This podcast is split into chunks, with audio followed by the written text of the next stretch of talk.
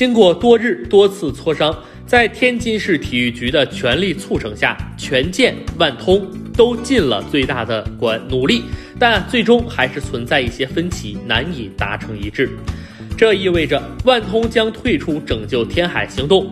今天上午，三方将开会进行最后的努力。如果天海得不到万通赞助，球队大概率破产清算。这件事情最终的结果，最大的受害者将是球员和球迷。天海今年的欠薪还没补上，球队如果解散球员，教练组未来去哪儿也没确定。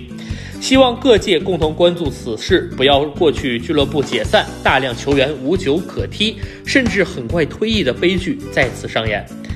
报道天海已有三个多月的时间，我非常尊重球队工作人员仍能一直坚持至今，这个团队值得最好的归宿。希望大家一切都好。